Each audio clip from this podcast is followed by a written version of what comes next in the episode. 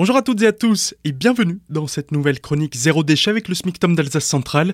Nous sommes aujourd'hui avec Frédéric Lefebvre de l'atelier Grune pour parler hygiène féminine et plus précisément de menstruation car deux problèmes se posent avec les protections que l'on trouve majoritairement dans le commerce.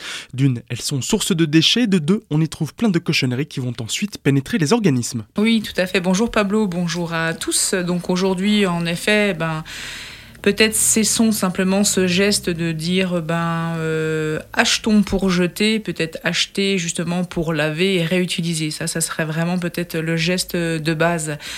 En effet, les serviettes, euh, les tampons utilisés qui sont jetables, euh, ben, sont évidemment fabriqués avec des produits chimiques. On le sait aujourd'hui, évidemment, sont nocifs pour nous.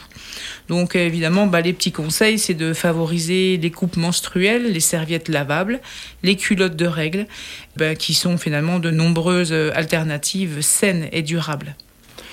Et donc, parce que la coupe, pour celles qui ne connaissent pas cet objet, ça va être juste une petite coupe qu'on va glisser, on ne le sent pas Non, du tout. Ouais, c'est une coupe qui est fabriquée avec du silicone médical. Euh, donc elles sont adaptées. Il y a plusieurs tailles évidemment pour euh, les jeunes filles, pour euh, les jeunes femmes et également les femmes qui ont eu des enfants. Donc là, il y a vraiment la taille qui correspond. Donc il suffit juste de comprendre un petit peu son mode en fait de mise en place. Mais une fois qu'on l'a utilisé, oui, tout fait, c'est vraiment parfait. juste avoir un point d'eau à proximité pour pouvoir rincer sa coupe tout simplement. Mais c'est vrai, super efficace, rien à dire.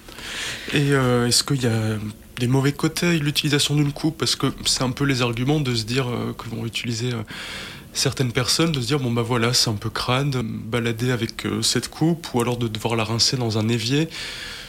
Alors que bon. Bah non, parce que finalement il y a des petites techniques, par exemple, tout simplement. Moi, une de mes filles a trouvé la combine bah, au lycée. Elle emmenait avec elle une petite bouteille d'eau, donc ça lui permettait de rincer bah, directement dans les toilettes ou de se rincer les doigts s'il y avait besoin. Quelques précautions à prendre cependant. Il faut impérativement se nettoyer les mains avant et après chaque manipulation de la coupe menstruelle pour éviter des cas de syndrome de choc toxique. Il est également recommandé de ne pas porter cette coupe plus de 5 heures avant de la vider, la nettoyer et la remettre. Jusqu'à la fin de l'année, le SMICTOM d'Alsace centrale vous permet de profiter, à raison d'une personne par foyer, d'une subvention afin d'essayer ses protections féminines. En 2021, ce ne sera plus possible, donc il faut se dépêcher pour en profiter. Quant à nous, on se retrouve demain pour une nouvelle chronique zéro déchet autour de l'hygiène féminine. On parlera cette fois-ci culotte de règles et serviettes lavables.